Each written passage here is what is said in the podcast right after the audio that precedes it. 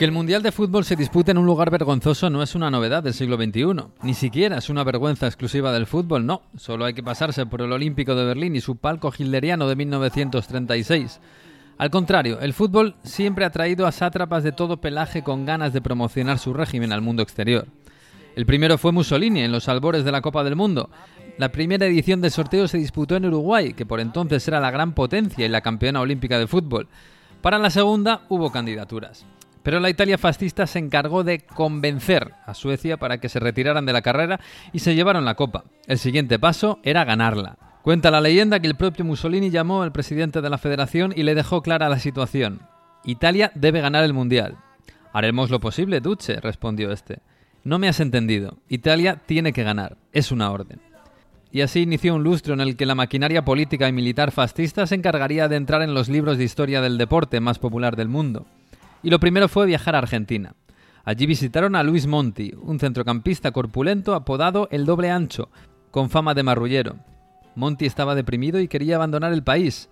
Había sido capitán de la selección argentina en los Juegos Olímpicos y en el primer Mundial, y en ambos había perdido la final contra Uruguay. Era tan bueno que Gardén le había dedicado un tango.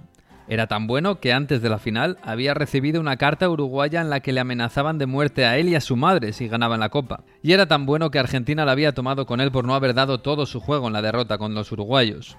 Monti aceptó la millonada que le ofrecía Italia y se marchó a la Juventus de Turín.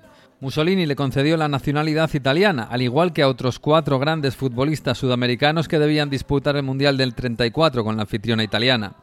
Y así fue como Luis Monti se convirtió en Luigi Monti, por obra del Duce. Si pueden morir por Italia, pueden jugar por Italia, dijo la propaganda. Aquellos extranjeros debían demostrar la superioridad de la raza latina, y lo hicieron.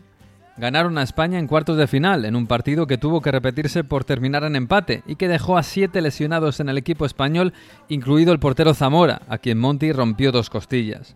El árbitro, que además había anulado dos goles a España, fue suspendido de por vida a su regreso a Suiza, pero Italia pasó de ronda y él no tuvo problemas para salir del país. Vencieron a Austria en semifinales por 1 a 0 y con más polémica arbitral y más lesionados. El día de la final, en Roma, Mussolini visitó el vestuario. Queridos muchachos, o vencen o serán pasados por las armas. Italia ganó con un gol de Giuseppe Meazza que hoy da nombre al estadio de San Siro en Milán. Monti lo recordaría toda su vida. Cuando en 1930 jugamos la final contra Uruguay me querían matar si ganaba. Cuatro años después me mataban si perdía. Luis Monti volvió a Argentina y se retiró del ruido. Hoy Italia puede presumir de haber ganado cuatro mundiales sin entrar en demasiados detalles.